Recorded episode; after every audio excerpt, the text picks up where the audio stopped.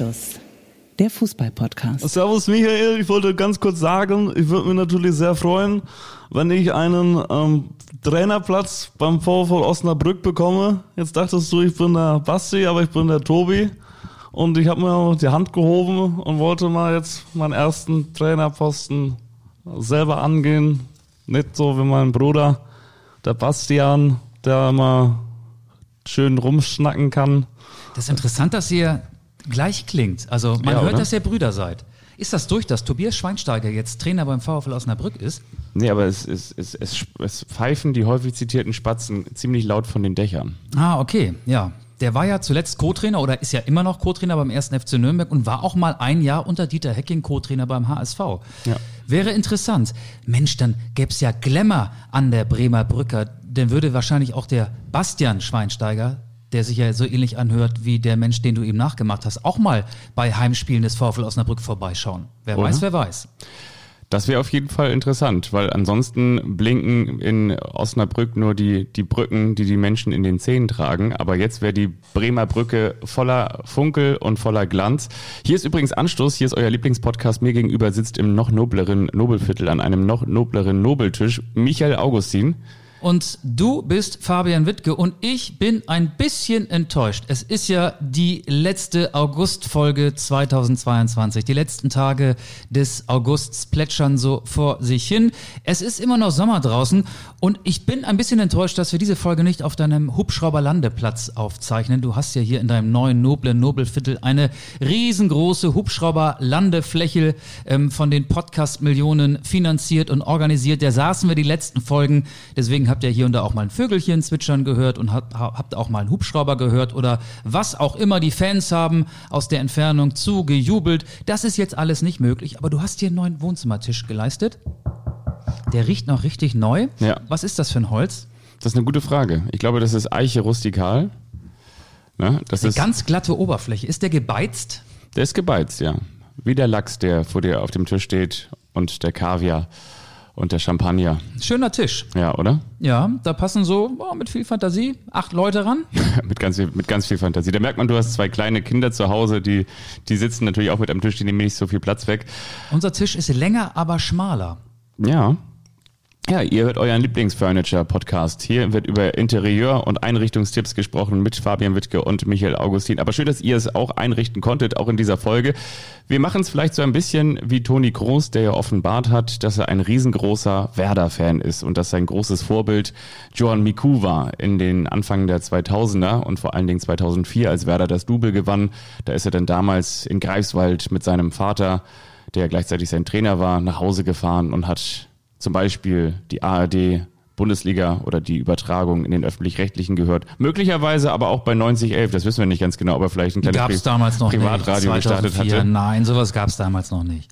Oder sonst wo. Auf jeden Fall war Toni Groß ein großer Fan des SV Werder Bremen und das könnte möglicherweise ja auch ein großes Thema sein in dieser Folge, wie der erste FC Union Berlin der erste Verfolger ist des FC Bayern München, aber auch die Bremer, die ja immer wieder versuchen, ihre, wenn man in der Schiffssprache bleiben wollte, die Lürsenwerft ist ja auch in Bremen beheimatet, dann könnte man sagen, Werder spektakelt die Gegner ab, aber in diesem Fall ging das am Ende nicht auf. Ja, Wahnsinn. Diesmal nur andersrum. Nicht der Wahnsinn von Dortmund, sondern der Wahnsinn von Bremen. Wir sprechen über Werder.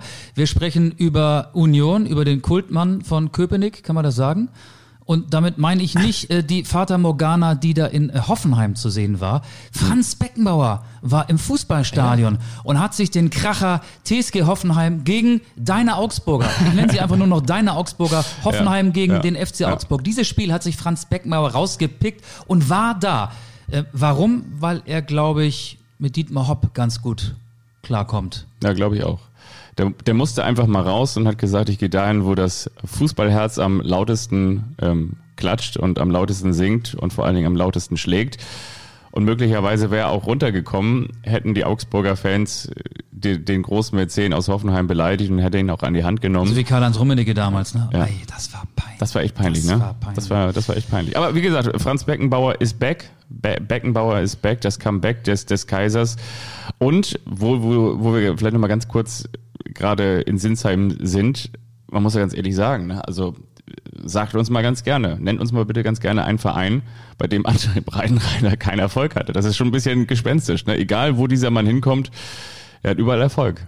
Er wird entlassen, wenn er, da haben wir auch schon tausendmal erzählt, er wird entlassen, Havelse, wenn er... Paderborn, Schalke. Gut, aus heutiger Sicht äh, wäre das ein Riesenerfolg gewesen für Schalke Ja, 04, eben. die Breitenreiter Ja. Hannover 96, Aufstieg in die erste Liga, FC. Zürich, Schweizer Meister, TSG Hoffenheim, Deutscher aktuell Meister. Tabellen, ich muss mal kurz Weiß überlegen. Vierter? Ja, ich glaube Vierter oder Vierter, Fünfter ne? Ja. Also erster sind die Bayern, zweiter ist Union Berlin, dritter ist der SC Freiburg und ich glaube, dann kommen schon die Hoffenheimer.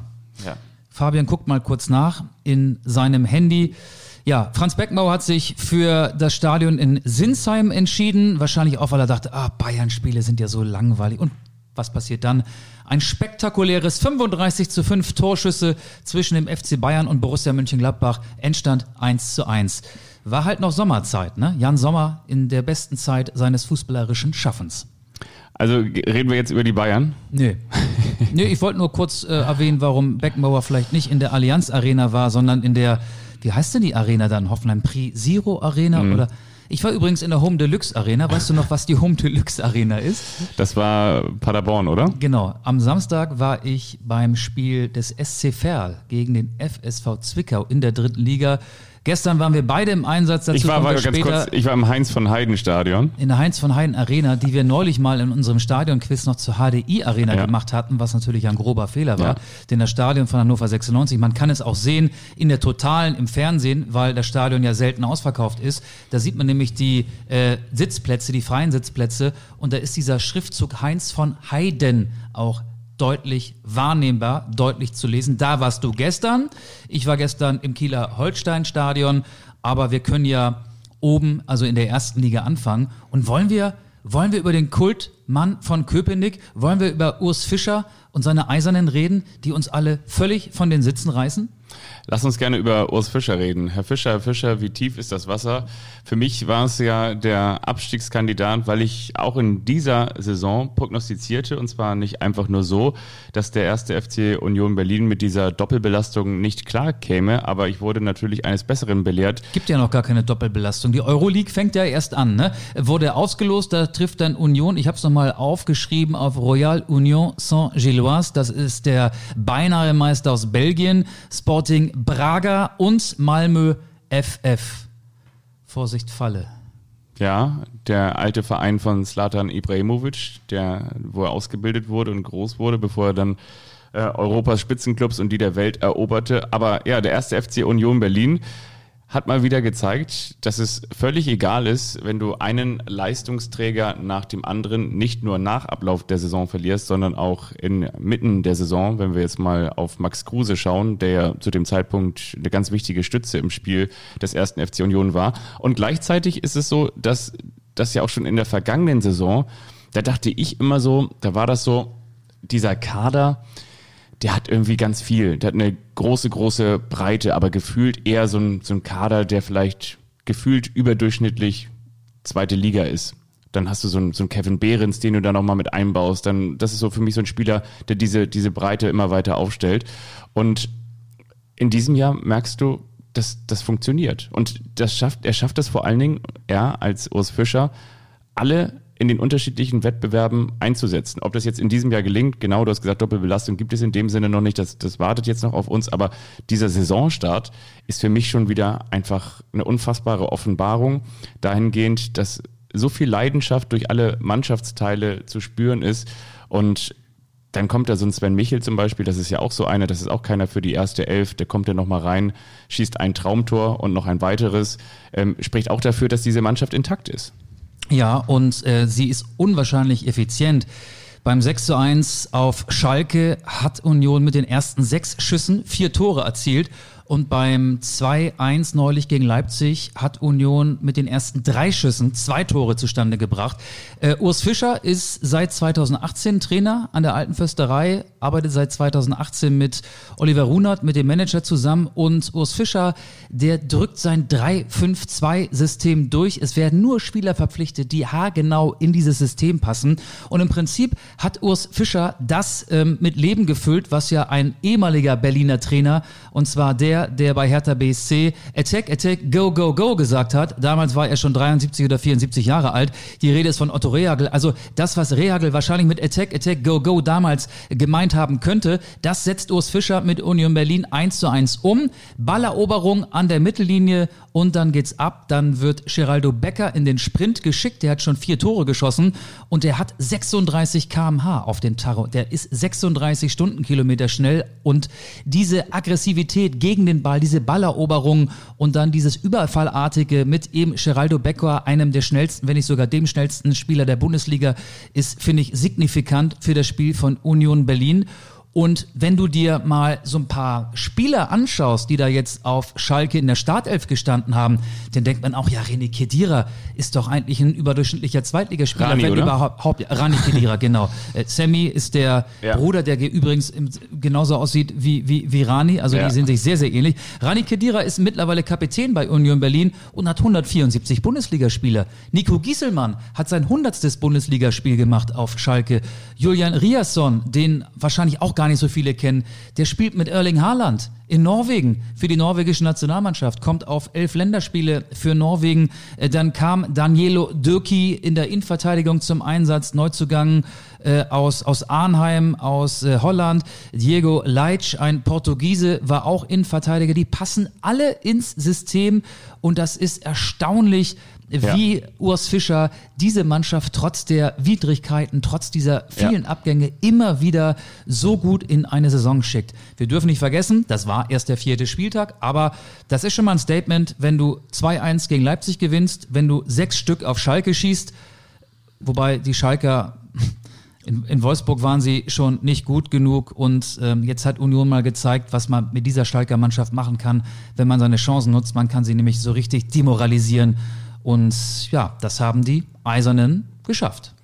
Wir legen ja im Vorfeld so die Themen fest, über die wir sprechen wollen, aber ich habe auch genau das gemacht, was du auch gemacht hast und das ist jetzt noch nicht der eine überrascht den anderen, sondern ich habe auch noch mal in die Startformation geschaut. Ich meine auch so ein, so ein Yannick Haberer, der jetzt äh, aus Freiburg gekommen ist, das war ja auch keiner, der da absoluter Stammspieler war. In meinen Augen ist das so ein bisschen diese alte Mentalität, du hast Spieler, die bei anderen Vereinen nicht so wirklich als Stammspieler funktionieren, aber die vielleicht im Kopf klar sind und die aber ihren entscheidenden Beitrag nicht nur taktisch, hast du angesprochen, sondern eben auch mit ihrem Know-how zu der Mannschaft des ersten FC Union Berlin ähm, beitragen können. Dann hast du, wenn du auf die Bank schaust, genau, den, den Michel, dann hast du Pantovic, dann hast du Torsbü, dann hast du Paul Jeckel, dann hast du Levin Özunali. Das sind ja alles Haraguchi, alles keine Spieler, bei denen du sagst so, oh, das sind welche, um mit der Zunge zu schnalzen. Aber du weißt ganz genau, die haben irgendwie alle etwas, die diese Breite im Kader unterstützen Du hast können. Trimmel vergessen. Du ne? hast Trimmel vergessen, Trimmel ja. hat sein erstes Bundesligaspiel mit über 30 gemacht und Ja. gefühlt hat Urs Fischer ihn in der Bundesliga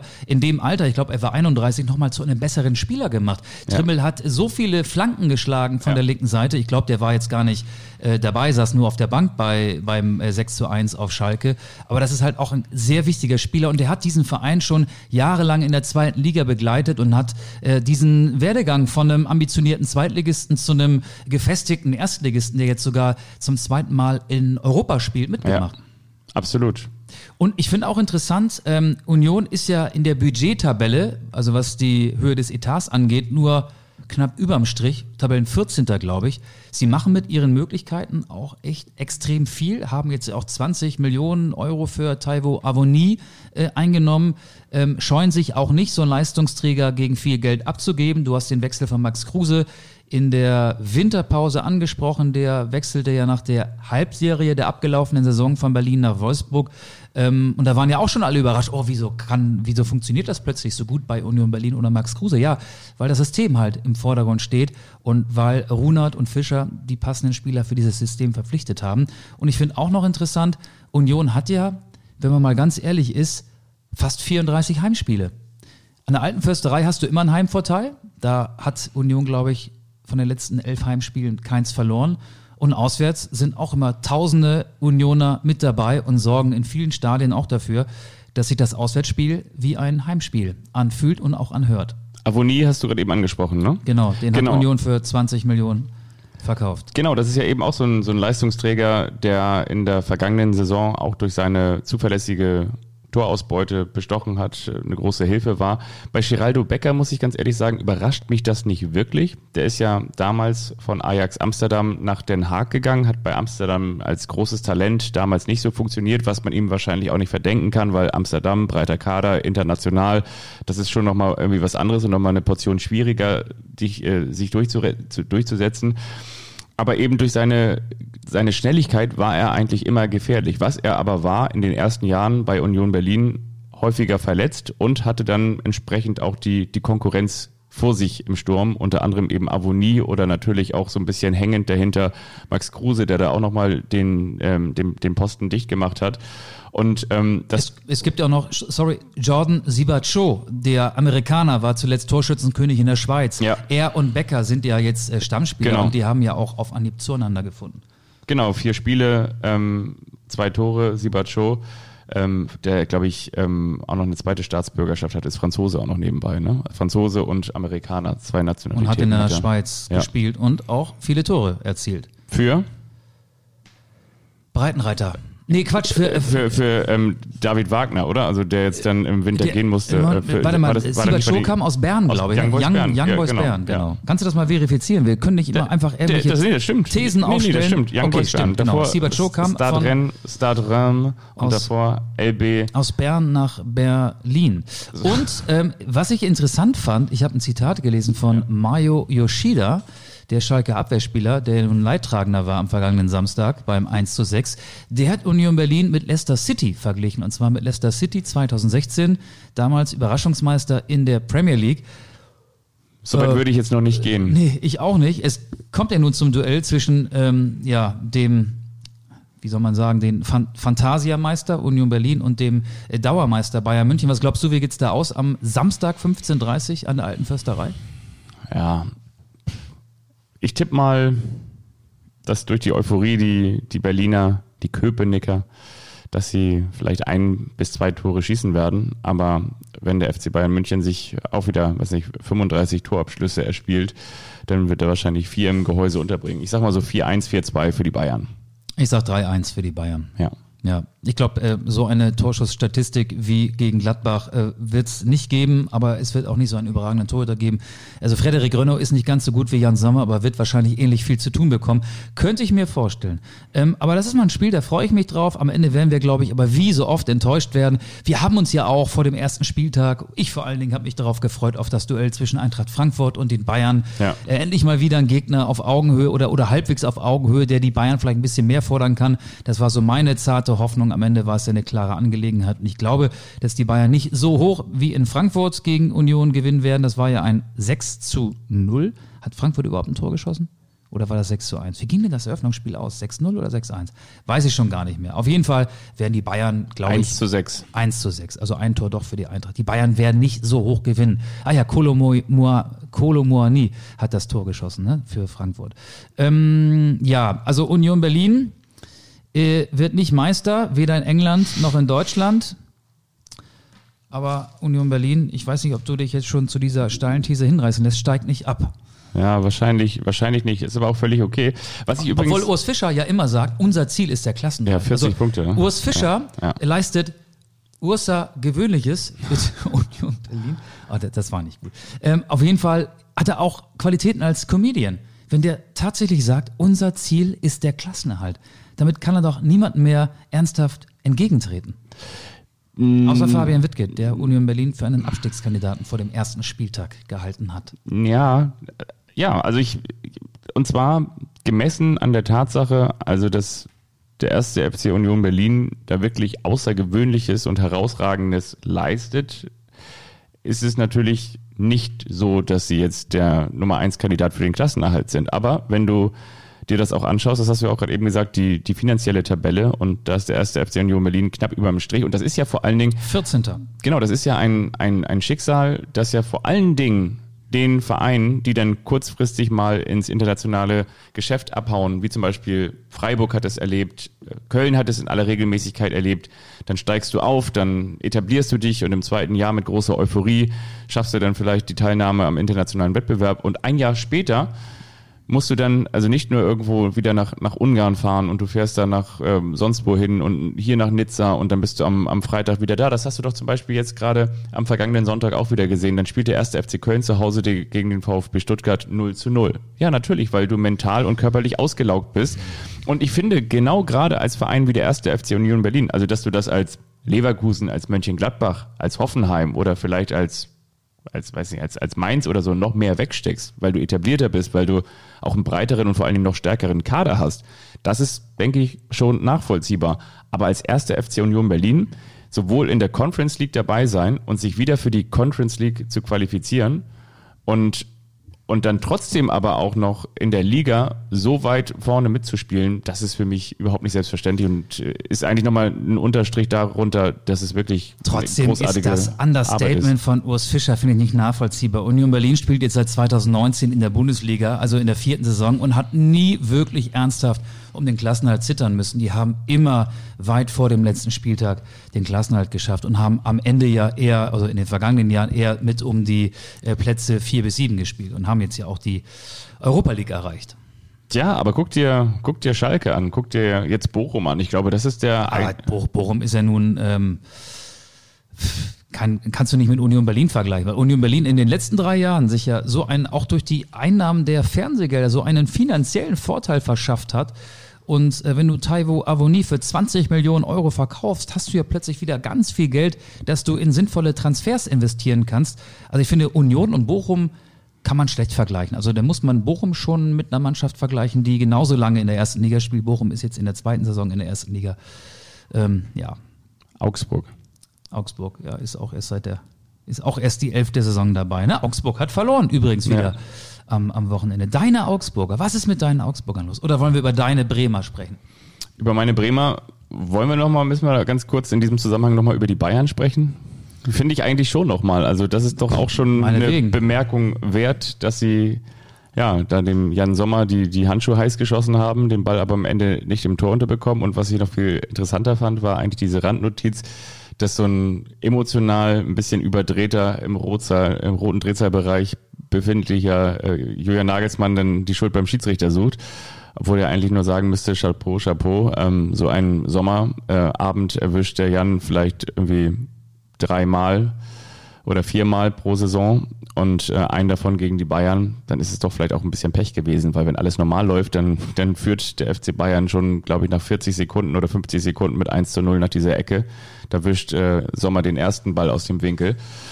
Und eigentlich war das so ein klassischer Bayern-Sieg mit vier, fünf ja, Toren Unterschied. Genau. Ein 5 zu 0, das sich als 1 zu 1 verkleidet hat. Ja, schon. Ja. Aber doch wiederum, wie ich finde, ja, ich mache mir jetzt da irgendwie keine Hoffnung und das, das ist auch schon so, so traurig, dass man diese Tristesse da gleichzeitig mit raushört. Auf der einen Seite trotzdem irgendwie schön zu sehen, einfach nur wegen, wegen einer vermeintlichen Spannung, dass die Bayern verwundbar sind. Und ähm, dass sie jetzt eben dieses Spiel dann doch nicht 5-0 gewonnen haben. Ja, ich meine, dass die Bayern nicht mit 34 Siegen Deutscher Meister werden, war mir klar. Ein paar Unentschieden wird es auch geben und vielleicht werden sie auch drei, vier Mal pro Saison verlieren. Aber ich kann das 1 zu 1 jetzt nicht zum Anlass nehmen, um irgendwie äh, Spannung in diese Liga hinein zu interpretieren. Also die wird es nicht geben. Also da bin ich total des desillusioniert. Das glaube ich auch. Jetzt können wir über die Werder, über den Werder-Wahnsinn sprechen. Ja, Wahnsinn, ne? Ja. Also wenn man sich so die Ergebnisse anguckt, 2-2, 2-2, 3-2, 3-4, da denkst du doch, äh, wo sind Wiese, Naldo, Diego, Özil und Pizarro? Wo sind die 2008er, 9er, 10er Spieler? Diese, diese Phase unter Thomas Schaf, äh, als Werder wirklich ähm, spektakuläre Ergebnisse immer zu bieten hatte oder aufzubieten hatte, auch nicht an jedem Spieltag. Das geht ein bisschen in die Richtung. Also auch wenn das natürlich jetzt kein erfolgreicher Nachmittag war, äh, gestern, heute ist Montag, gestern am Sonntag, am 27. August hat Werder Bremen mit 3 zu 4 gegen Eintracht Frankfurt verloren und hat 60 Minuten nicht am Leistungslimit gespielt. Das war die schnelle Analyse von Trainer Ole Werner. Ähm, das würde ja im Umkehrschluss heißen, 30 Minuten gut gespielt und trotzdem drei Tore gegen Frankfurt geschossen. Also offensiv ist Werder voll in der Spur. Defensiv aber nicht, genau. Zehn Tore geschossen, zehn bekommen jetzt in den vier Spielen. Das ist natürlich vor allen Dingen hinten viel, viel, viel zu viel.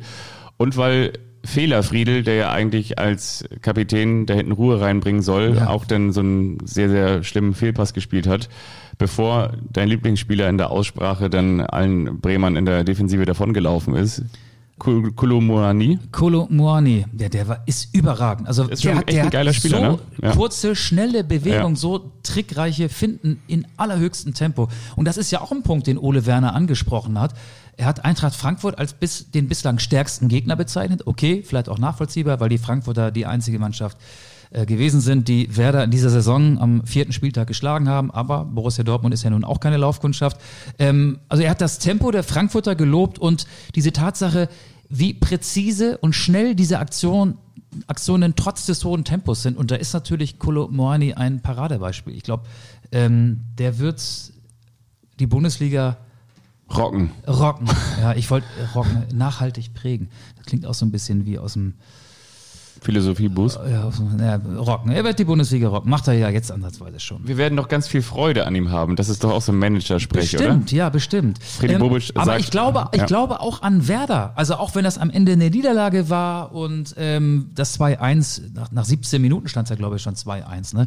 Werder kann sowas nicht halten. Das war im Prinzip ähm, so von der, von, von der Abwechslung her wie so eine, wie so eine Massenschlägerei. Jeder trifft ein. Äh, ich will jetzt nicht wieder von Magdeburg-Hannover anfangen, aber man könnte das so mit äh, alten Bud Spencer und Terence Hill Filmen vergleichen. Da flogen auch die Fäuste und da hat's den Batsch und Bumm gemacht und es war irgendwie ganz viel los. Und so war das auch, äh, wenn es um die Torchancen und äh, Torabschlüsse ging, äh, in diesen 90 Minuten zwischen Werder und Frankfurt gestern. Ja, ein unfassbar ähm, interessantes Spiel, das zu verfolgen. Ich habe es im Radio verfolgt und ähm, mal immer wieder in den Ticker auch mal reingeschaut und dann siehst du irgendwie, steht nach zwei Minuten 0-2 und dann guckst du mal wieder rein, hörst mal Nee, wieder rein. 0-1, 0-1, 0-1, 1-1, ja, genau. 2-1 und Ja. dann 2-2, 2-3, 2-4. Am Ende noch Duxch, äh, Duxch sage ich schon. Füllkrug mit dem Elfmeter zum 3-4. Na genau, ich habe mich, ich hab mich versprochen, lieber Michael Augustin. Steht in der zweiten Minute natürlich 0-1 und nicht 0-2. Nein, genau. Also ja, und, und ähm, ich glaube, unterm Strich kann man festhalten, dass, dass Werder wirklich durch die Art und Weise, Fußball zu spielen, die, die Liga bereichert. Und du hast es auch gesagt, mich, ich habe auch hier mir aufgeschrieben, Ole Werner gleich irgendwie der Mini-Schaf, also nur im Sinne von, oder der, der junge Thomas Schaf, kann man auch sagen, obwohl Thomas Schaf damals, als er bei Werder anfing, gar nicht viel älter war. Aber Thomas Schaaf hat in dem Alter so einen leichten Schnauzer, ne? so, so einen Flaum. Das stimmt. Das würde ihm aber auch ein stehen. Schnurres. Dem, dem Ole Werner. Und genau wie du sagst, früher war das so, da hatte Werder auch immer eine herausragende Offensive. Das fing natürlich an mit, mit Miku und dann hattest du vorne im Sturm Klose, Klasnitsch, dann hast du irgendwie irgendwann Rosenberg und Almeida und so Ailton gehabt. nicht zu vergessen. Ailton nicht zu vergessen. Das war, das war immer große, weite Welt und du wusstest hinten, gerade die ersten, nicht die ersten Nullerjahre, sondern die ersten Naldo-Jahre, die waren auch noch relativ wackelig. Naldo, Mertesacker. So, und dann hat sich das irgendwann eingespielt, aber du wusstest eigentlich ganz genau, wenn Werder zum Beispiel in, in Sinsheim bei Hoffenheim 0-2 hinten lag, das heißt noch lange nicht, dass Werder dieses Spiel verlieren wird, weil im Zweifel werden sie noch vier Tore schießen. Und genauso hast du in diesem Jahr auch das Gefühl, Klammer auf, Klammer zu, wohl wissend, dass die Defensive momentan noch recht wackelig unterwegs ist und möglicherweise auch noch nicht hundertprozentig erstligareif ist. Ja, und Jerzy Pavlenka bei Distanzschüssen Ja. auch. Ich finde, äh, er sah bei dem Tor von Götze nicht gut aus beim 0-1. Der war nicht 0 platziert, ne? Hat ihn auf dem falschen Fuß erwischt. Ja, und das war schon sein viertes Gegentor Ja. außerhalb des Strafraums, also der vierte Gegentreffer nach einem Distanzschuss. Ähm, aber äh, komm, wir müssen jetzt hier nicht grundsätzlich über die Qualitäten von Jerzy Pavlenka diskutieren. Nee. Das ist so eine Statistik. Pavlenka ist, glaube ich, schon einer der besseren Bundesliga-Torhüter und Werder kann froh sein, ihn zu haben. Und Werder kann wiederum auch stolz sein, so in die Liga gestartet zu sein, wenn du mal die Kollegen auf Schalke die anschaust, die jetzt gerade mal zwei Punkte haben. Werder hat fünf Punkte, hat erst einmal verloren, das war jetzt die erste Pleite zu Hause gegen Eintracht Frankfurt und hat ein zumindest Hoffnung stiftendes Programm, spielt jetzt auswärts beim VfL Bochum, Klammer auf, Klammer zu, noch null Punkte, Tabellenletzter und danach gegen meine Augsburger zu Hause im eigenen Stadion.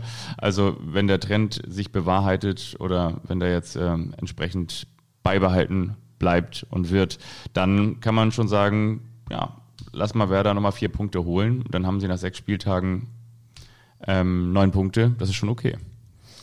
Ja, das ist jetzt ein bisschen viel Mathematik? Ist Fußball keine Kon Mathematik? Konjunktiv. Fußball ist kein Konjunktiv. Aber wann rechnen wir ab? Du hast doch gesagt, ab dem neunten Spieltag, ne? Ja, genau. So ähm, nach einem Viertel der Saison. Also ein Viertel von, der neunte Spieltag wäre ein Viertel von 36, so zwischen dem achten und neunten Spieltag. In der Halbzeitpause des achten Spieltags müssten da eigentlich eine Podcast-Folge aufzeichnen, um dann einmal so ein kurzes, kurzes Zwischenfazit zu ziehen. Boah, was für ein schwieriger Satz, um ein kurzes Zwischenfazit zu ziehen. Viele Zs. Zehnsame Zwergziegen. Ja, du warst am Wochenende noch unterwegs, wollen wir darüber noch reden. Du hattest ein absolutes Highlight. Du hast so leichte blaue Flecken auf der Stirn, weil du immer wieder mit dem Kopf auf das Pult geknallt bist von deinem Reporterstuhl. Du durftest, es gibt's doch gar nicht. Das es gibt's doch gar nicht. Skripski. Das- Noch so ein schwieriger Name. Steven Skripski. Die alte erste FC Union Legende dein Spiel Holstein gegen Sandhausen entschieden hat. Steven Skripski hat aus einem 0 zu 0 der schlechteren Sorte mit einem überraschend gut platzierten Schuss in der 72. Minute ein 1 zu 0 gemacht. Holstein Kiel hat gegen den SV Sandhausen 1 zu 0 gewonnen. Ich war da, hurra, im Kieler Holstein-Stadion. Und ich muss sagen, das Beste an diesem Spiel war der kurze Heimweg nach Hause. Du fährst ja von da nach hier, nach Hamburg, 55, 60 Minuten. Ähm, ich habe ein paar Also willst du sagen, dass das Beste an Kiel ist die Autobahn nach Hamburg? Nein, an diesem Nachmittag in Kiel, nach diesem schrecklichen Fußballspiel, war das Beste der kurze Heimweg nach Hamburg, nach Hause. Zwei Slapstick-Situationen. Marvin Schulz von Holstein Kiel will in der ersten Halbzeit sowas schaffen wie Mario Götze für Eintracht Frankfurt in Bremen. Ein Tor aus der Distanz, ein Schuss außerhalb des Strafraums und er hätte fast die linke Eckfahne getroffen. Ein Meter hat vielleicht gefehlt. Also der Schuss ging gründlich am Ziel vorbei.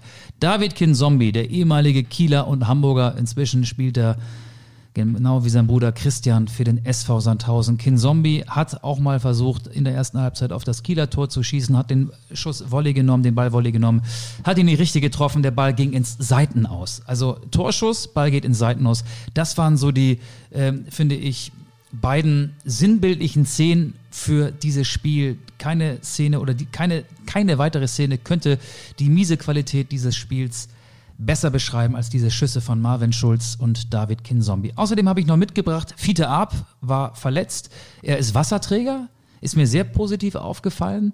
Er ist in der Halbzeit oder was vor dem Spiel ähm, nochmal ähm, mit einer Kiste Wasser an die Bank gegangen, hat sie da abgestellt. Also er ist sich auch für die Drecksarbeit nicht zu schade. Fiete Arp, Ja, der ja. ansonsten neben seiner Freundin auf der Tribüne saß. Und wir haben ja äh, in jedem Fußballstadion auch immer die Möglichkeit, das Spiel auf einem Monitor zu verfolgen, ist ganz praktisch. Dann, wenn beispielsweise eine Zeitlupe läuft oder man, man braucht ja manchmal auch die Slow-Mo, um seine eigene Beobachtung nochmal ähm, zu überprüfen. Und da wurde Fiete Ab einmal bestimmt so eine Minute eingeblendet. Während des laufenden Spiels war die Kamera bestimmt eine Minute vielleicht war es auch nur eine Dreiviertelminute auf den auf der Tribüne sitzenden Fiete Ab neben seiner Freundin, weil wahrscheinlich der Regisseur auch gedacht hat, ey, das ist so langweilig, dann geben wir doch dem Kommentator jetzt mal die Möglichkeit, dass er ein bisschen was über Fiete Ab erzählen kann. Es war schrecklich. Aber für Kiel nach dem 2 zu 7 in Paderborn auch wichtig, überhaupt mal wieder ein Fußballspiel zu gewinnen. Es, das 2 zu 7 klingt so heftig. Es war die bislang einzige Niederlage Ja. von Holstein Kiel in der Saison. Aber Sieg ist Sieg. Sieg ist Sieg. Was für ein Fazit von mir. Sieg ist Sieg. Sieg oder Spielabbruch. Ja, so könnte es möglicherweise dann heißen, wenn wir beide gemeinsam zu Hannover 96 fahren. Dann geht es nämlich in zwei Wochen, knapp zwei Wochen gegen Eintracht Braunschweig. Aber du warst da gegen Greuther Fürth. Ich war gegen Greuther Fürth im Hannover hat Stadion. den dritten Sieg in Serie gefeiert. Das gab es zuletzt unter Kenan Kotschak 2020. Das haben wir natürlich nochmal nachgeschlagen. Oder, wenn man wollte, weil es gab zwei Siege, das, äh, da gibt es ja auch so spitzfindige Freunde der Statistik. Es gibt ja nicht nur die einfachen Freunde der Statistik, sondern auch noch die spitzfindigen Freunde der Statistik. Und die haben mir gesagt, ja, aber das war so 2020, da gab es noch eine Corona-Pause dazwischen und dann gab es den nächsten Sieg. Aber direkt innerhalb von, ich glaube, zwölf Tagen, drei Siege in Folge gab es 2017 unter André Breitenreiter. Das ist natürlich eine Statistik, die habt ähm, ihr jetzt alle hören wollen. Aber ich bin wirklich in Hannover gewesen, ich bin am Maschsee gewesen und das war so ein ausgerechnet Spiel. Ausgerechnet trifft er natürlich jetzt Stefan Leitl als neuer Trainer von Hannover 96 auf seine ehemaligen Kollegen, bei denen er dreieinhalb Jahre angestellt war. Das kommt vor. Er Das, ist- sowas kommt jedes Wochenende in irgendeinem Stadion vor. Er hat, aber natürlich war das das Thema im Vorwege. Er hat die Mannschaft stabilisiert, ist mit ihnen aufgestiegen, ist mit ihnen abgestiegen und dann hat er gesagt, für eine Ablösesumme von 500.000 Euro gehe ich aus Fürth weg zu Hannover 96 an den Maschsee. Ja, das Spiel, das war auch nicht hochklassig, aber es war hochinteressant. Und zwar hast du gemerkt, dass da zwei Mannschaften sich gegenüberstehen, die in ihren Reihen eine große Qualität haben. Du hast gemerkt, das ist schon taktisch geprägter Fußball. Und Kräuter Fürth noch ohne Saisonsieg war trotzdem, wie sagt man so schön, ebenbürtig. Also war, war ebenwürdig, war, war genauso gut. Und Hannover 96 hat dann die erste Chance genutzt durch Maximilian Bayer. Und dann ein wirklich herrlicher Treffer durch einen Spieler, den ich allein schon wegen seines Namens richtig cool finde. Und zwar Afimiko Pululu, der aus 16 Metern einfach mal den Ball oben links in den Winkel nagelte, ungefähr acht Minuten vor dem Ende. Für Fürth. Für Fürth. Und dann kam bei Hannover 96 auch wieder die zweite ausgerechnete Geschichte. Harvard, Harvard Nielsen. Nielsen. Das ist so ein bisschen ja der, der Kindergartenkopf bei Hannover 96. Vor ihm hat er ja den 18-jährigen Nicolo Tresoldi und den 19-jährigen Maximilian Bayer und er mit ganz viel Erfahrung dahinter. Soll so ein bisschen die anleiten, so ein bisschen als hängende Spitze verteilen. Aber ist ja auf der anderen Seite auch selber torgefährlich. Die Tresoldi und Bayer haben auch in Magdeburg schon zusammen begonnen. Also die beiden sind offenbar das Sturmduo jetzt bei 96. Bayer finde ich übrigens sehr gut. Also der hat ein richtig gutes Tempo. Also Ja, der ist, genau, der ist sehr, sehr gut. Auf der anderen Seite muss man auch sagen, die Fürther hatten jetzt ja auch den Linksverteidiger von Hoffenheim verpflichtet, Marco John. Der hat nicht bei Union gespielt, sondern bei Hoffenheim, wie gesagt. Und der hat zum Beispiel auch alle Nachwuchsnationalmannschaften durchlaufen, ist die durchlaufen und hat bei allen Nachwuchsnationalmannschaften gespielt. Und du merkst einfach, dass die, die Spieler, die in Hoffenheim ausgebildet werden, auch eine sehr, sehr, sehr hohe Qualität haben. Maximilian Bayer, deswegen komme ich drauf, ist ja auch von Hoffenheim ausgeliehen Ja. und ähm, hat einfach eine hohe Qualität und du merkst, okay, die haben die Möglichkeit in den nächsten ein, zwei Jahren ja, da nochmal eine Menge Leihspieler wieder zurückzubekommen und dann in den Kader zu integrieren. ja, oder äh, für viel Geld weiter zu verkaufen. Das ist ja auch Teil des Plans, glaube ich. Ne? Anti-BTSV, die Fahne habe ich schon auf jeden Fall gesehen in der Nordkurve bei Hannover 96. Braunschweiger Turn- und Sportverein. Ja, da gab es ja die Vorgeschichte schon in Magdeburg, Provokation einiger Braunschweiger Fans gegenüber 96-Anhängern. Das Derby wirft seine Schatten voraus und es sind große Schatten. Also Maxi Bayer hat dir gut gefallen. Was hat dir an dem Spiel noch gefallen? Hast du noch irgendeine kuriose Randgeschichte mitgebracht aus eben Hannover? Eine kleine Randgeschichte. Und zwar, du kennst es ja auch, wenn man dann da durch diesen Presseraum rausgeht, also das Stadion wieder verlassen möchte, dann geht man, man kann den Presseraum durch zwei Seiten Kannst verlassen. Fahrstuhl fahren oder die Treppe nehmen? Ich nehme immer die Treppe. Ich habe auch die Treppe genommen und zwar, genau, kommt man von den Tribünen aus, geht ins Stadioninnere, dann geht man rechts rum, dann ist da der Presseraum und dann kann man durch den Presseraum wie durch so einen kleinen Tunnel durchgehen und auf der anderen Seite kommt man dann ins Treppenhaus. Da bin ich dann an den Hostessen vorbei, weil da auch gleichzeitig der VIP-Bereich ist und dann lief ich in die Arme von Martin Kind. Und dann habe ich mir gesagt, so das möchte ich mir doch nicht nehmen lassen. Dann habe ich gesagt, Martin Kind, Martin Kind, können Sie kurz ein Foto mit mir? Nein, habe ich nicht gesagt. Ich habe gesagt, ähm, habe gesagt, guten Tag, Herr Kind. Guckte er mich an und dann sagte er, ja, guten Tag.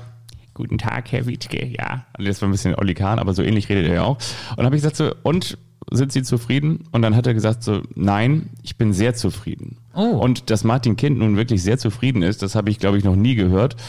Aber er sagte, er war vor allen Dingen damit sehr einverstanden, dass die Mannschaft trotz dieses relativ späten Ausgleiches in der 82. Spielminute dann nochmal wieder zurückgekommen ist und jetzt drei Siege in Folge und das stimmt ihn optimistisch und so weiter und so fort. Und er glaubt, dass nach diesem bisschen wackeligen Saisonstart unter Stefan Leitl die Mannschaft jetzt in die richtige Spur gekommen ist. Pass mal auf, dann hast du ihm noch eine Frage gestellt. Herr Kind, wie ist das jetzt eigentlich mit Ihnen und dem Hannover 96 e.V.?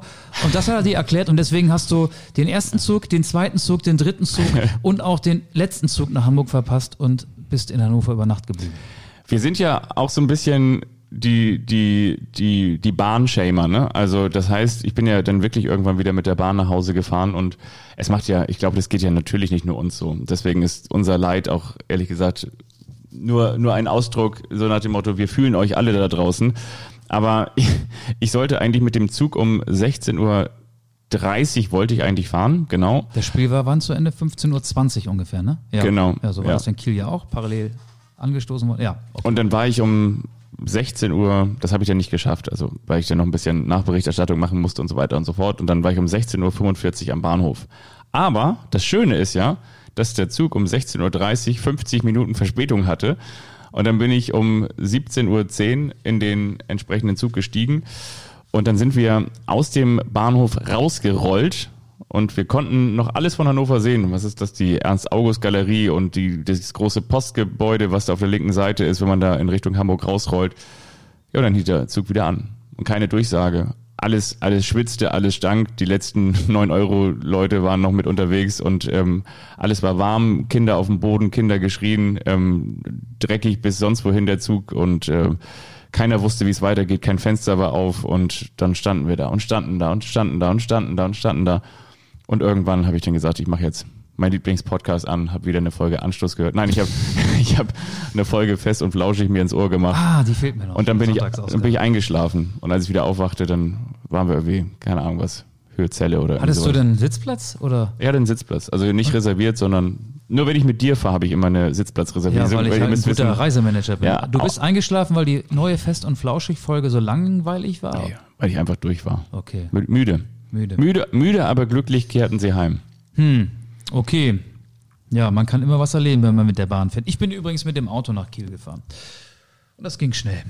So, In Kiel muss man natürlich auch sagen, ist das äh, eigentlich auch die bessere Lösung, weil das Holstein-Stadion ja ein bisschen weiter draußen ist. Ne? ich bin aber auch schon mit der Bahn gefahren und da gibt es ja einen Bus-Shuttle und dann hält der Bus, ich weiß nicht, wie die Station heißt, die hält, der hält dann irgendwo und dann geht man noch so fünf bis zehn Minuten zum Stadion.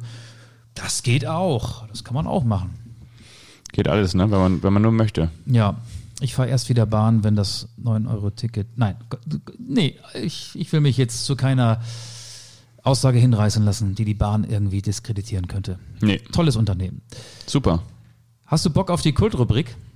Ich habe richtig Lust auf die Kultrubrik. Ich hatte mich gerade noch gefragt, ob es noch irgendwas gab, aber mir fällt in diesem Moment Es gar nichts ein. noch ganz viel. Also die Kultrubrik, Ja, okay, mein dann- Beitrag ja, für die okay, Kultrubrik, ja, der ist so gut, Ja, okay. dass du noch am Ende der Woche nachdenken wirst.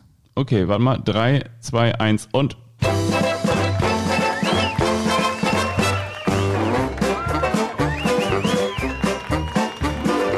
Das ist der eine, der überrascht den anderen. Und wiederum der andere, der weiß nichts davon. Das ist der eine, der überrascht den anderen. Und wiederum der andere, der weiß nichts davon.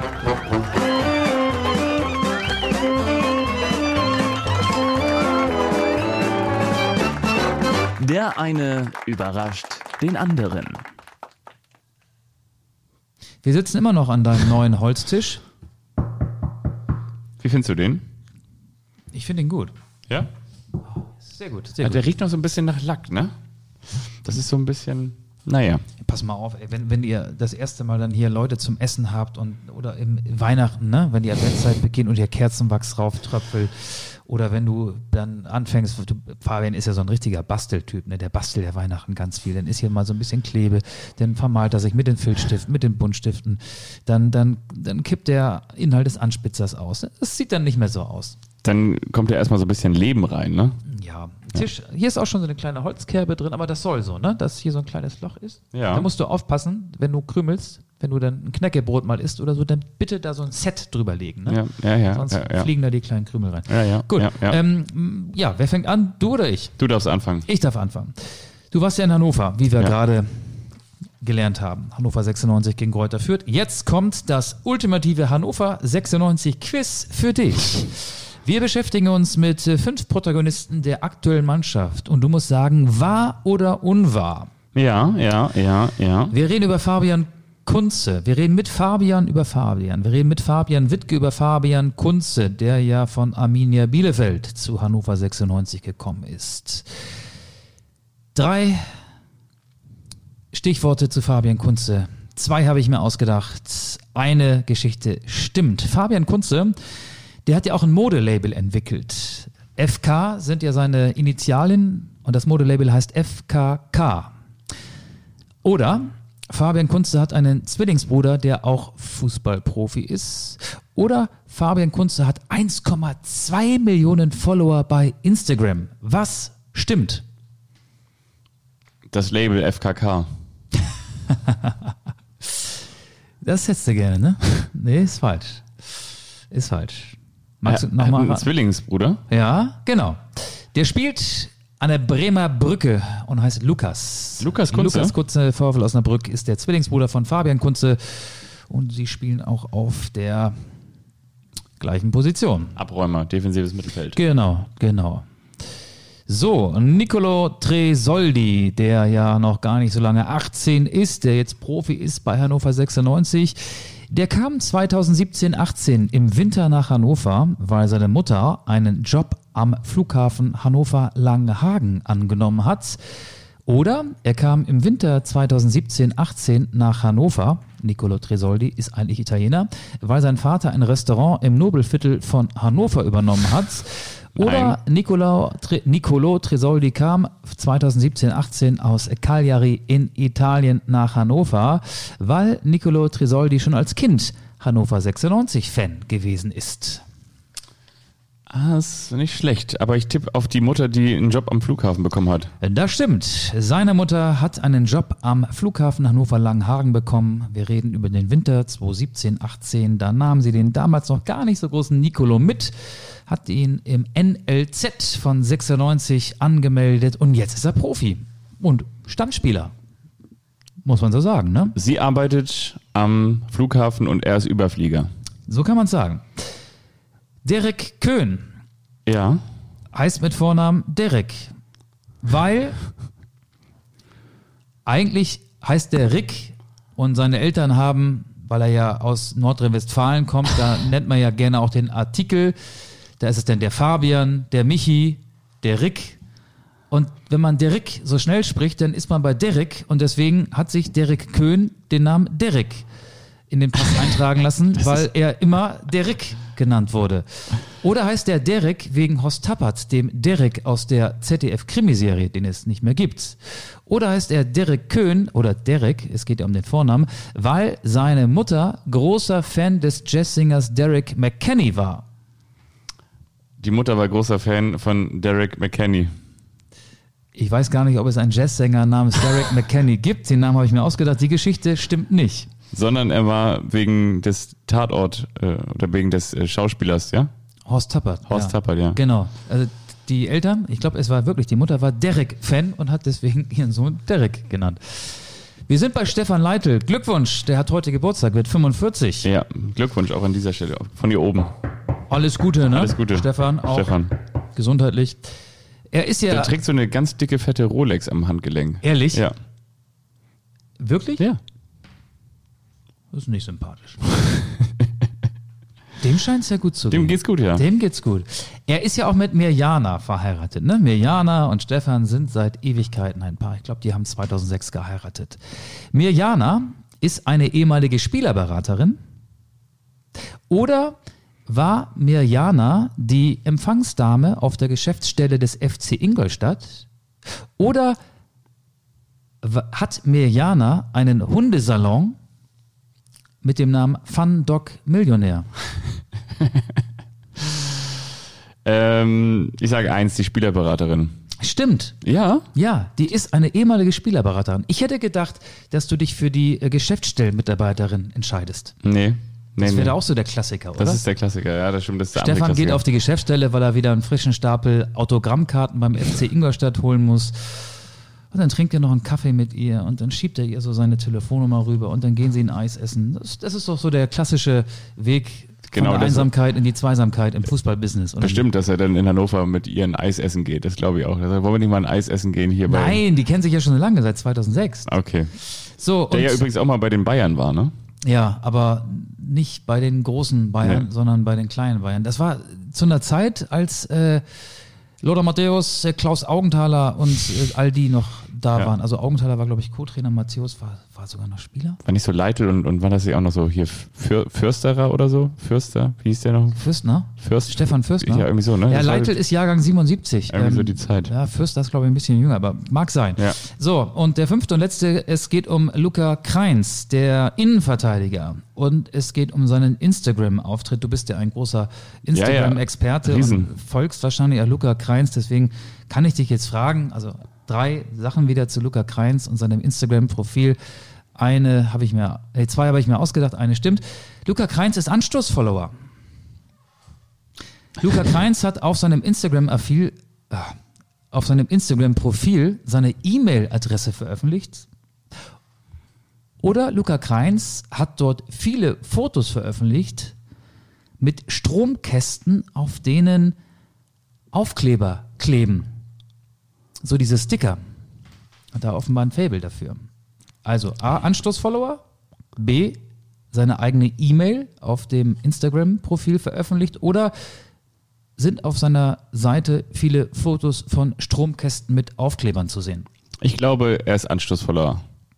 Nein, er hat seine E-? E-Mail veröffentlicht auf seinem Instagram-Profil. Wir könnten Luca Kreins eine E-Mail schicken und ihm den Link zur Folge zukommen lassen. Wie ist das denn? Äh, Fusi, Fusi, Fusi Profi. Ah, das muss jetzt jeder selber rausfinden. At gmx.de.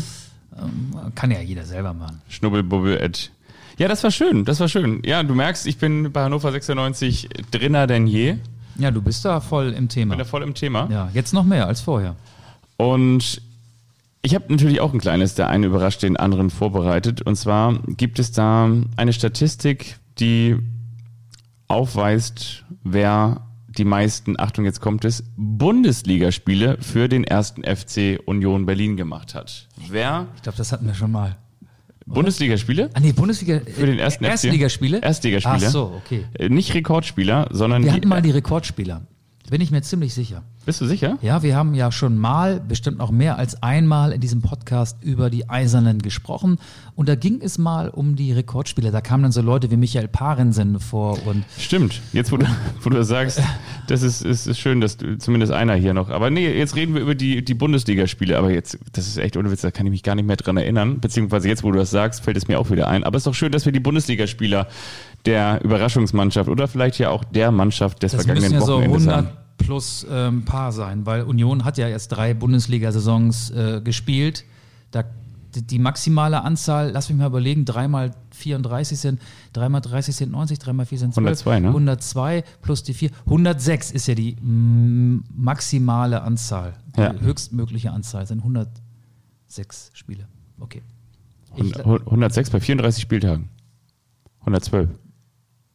3 mal 30 sind 90. 3 mal 4 sind 12, sind 102. Ich habe die vier der aktuellen Saison mitgezählt. 106. Ah, du bist ja auch ein Schlaufuchs. Ja, genau. Ah, du bist ja ein Aber auf Schlaufuchs. 106 kommt keiner. Auf 106 kommt keiner. Nein. Der Spieler mit den meisten Bundesligaspielen. Aber ich sag dir schon jetzt, wer die Nummer 1 ist. Na? Christopher Trimmel. 91 Spiele ist ein Österreicher und hört mit seinen 35 Jahren auf den Namen. Christopher Trimmel. Das ist richtig. Ist er der Erste? Er ist der Erste. Er ist die 1, okay.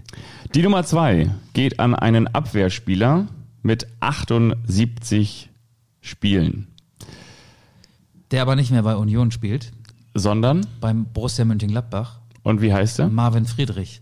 Das ist sehr, sehr richtig. Wann ist er dahin gewechselt? Als In der- Nachfolger für wen? Ja, der ist ja als Nachfolger für Matthias Ginter. Richtig. Aber Ginter war zu dem Zeitpunkt noch bei Gladbach. Der ging auch in der Winterpause.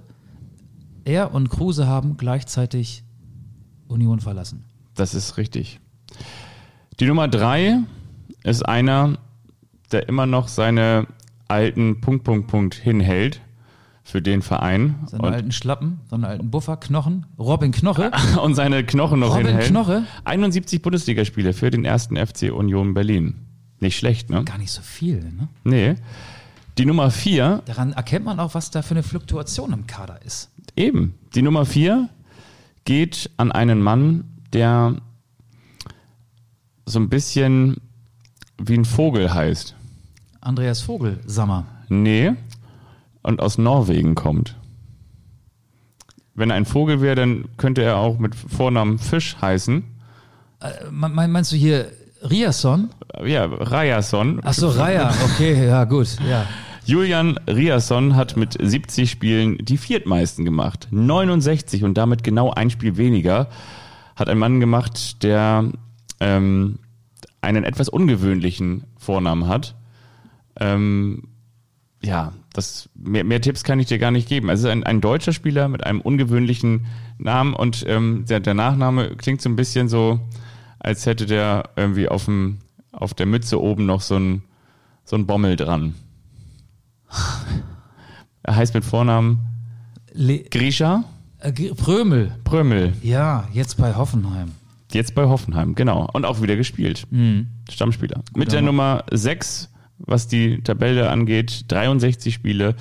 Und in Torlaune, wir haben auch schon über ihn gesprochen. Nicht Boris, sondern Geraldo. Becker. So ist es. Jetzt haben wir noch einen Spieler, der mittlerweile nicht mehr für den ersten FC Union Berlin spielt, mit 60 Spielen auf der 7. Keine, keine Angst, wir machen jetzt nur die ersten 100 Spieler. Nein, wir machen auf der 7 einen Spieler, der für Bayer Leverkusen inzwischen spielt. Ja, Robert Andrich. Robert Andrich ist völlig richtig. Wir kommen zu einem Dänen, der übrigens auch dafür gesorgt hat in den vergangenen Saisons, dass Geraldo Becker nicht immer Stammspieler war, weil er im Sturm spielte. Sebastian Andersson. Nee, Ein Däne. Ingwarzen. Ach so, ja. Ingwertsen. Andreas? Nee. Ähm, Magnus heißt er, oder? Heißt er nicht Magnus? Mag Magnus. ich, ich mein, oder heißt er Magnus? M. Ingwarzen. Das ist eine gute Frage. Jetzt kommen wir zu einem Spieler, der ähm, vor allen Dingen dafür zuständig ist, der Tore verhindern soll. Könnte ein Torhüter sein. Es könnte ein Torhüter sein, einer der Wirtschaftspsychologie studiert Andreas hat Lute. und mittlerweile nicht mehr für den Verein spielt. Es ist richtig Spielt aber auf dem Betzenberg. Alles Lute. Alles Lute in Richtung Betzenberg und noch die Nummer 10 äh, reden wir über einen Angreifer, der inzwischen auch nicht mehr für den ersten FC Union Berlin spielt, sondern für Schalke 04. Hat den Vornamen Mario. Marius Bülter. Das ist Der richtig. jetzt die Elfmeter schießt, weil Simon Terodde Elfmeter fair schießt. Ja, Das war doch schön, oder? Man hat gemerkt, dass du da richtig viel Freude dran hattest. Du bist ja kaum noch, du bist ja richtig aus dem Häuschen, Michael.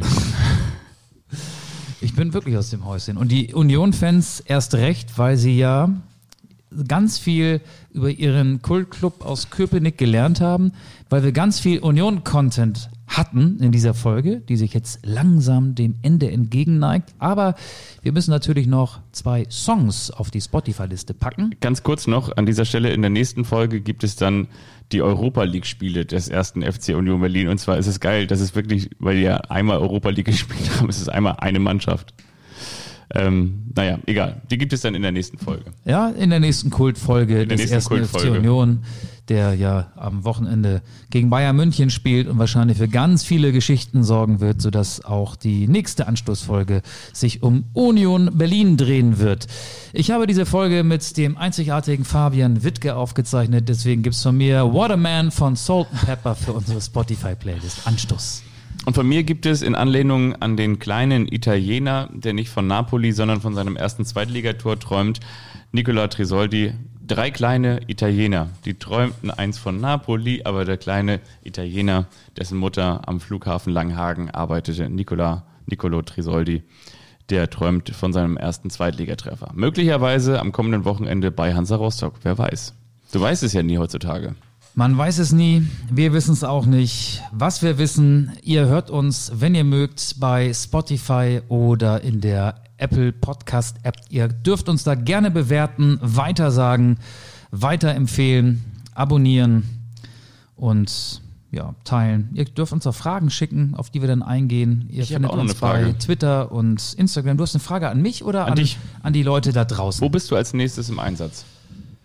Am kommenden Wochenende nirgends. Am Wochenende darauf bin ich mit dir beim Niedersachsen-Derby. Und am Tag davor, das Niedersachsen-Derby ist ja am Samstag, Ja. also am übernächsten Samstag, Hannover gegen Braunschweig. Davor bin ich noch bei Holstein-Kiel gegen den HSV. Ui. Doppelspieltag. Doppel, doppeltes Nordduell. Fahren wir dann mit der Bahn nach Hannover oder wie machen wir das? Oder mit dem Auto. Oder mit dem Auto? Oder mit dem Flugzeug, wie sonst auch immer. Ja. Überlegen wir uns noch. Ja. Also, bis bald. Euch eine schöne Woche. Macht's gut. Tschüss. Ciao.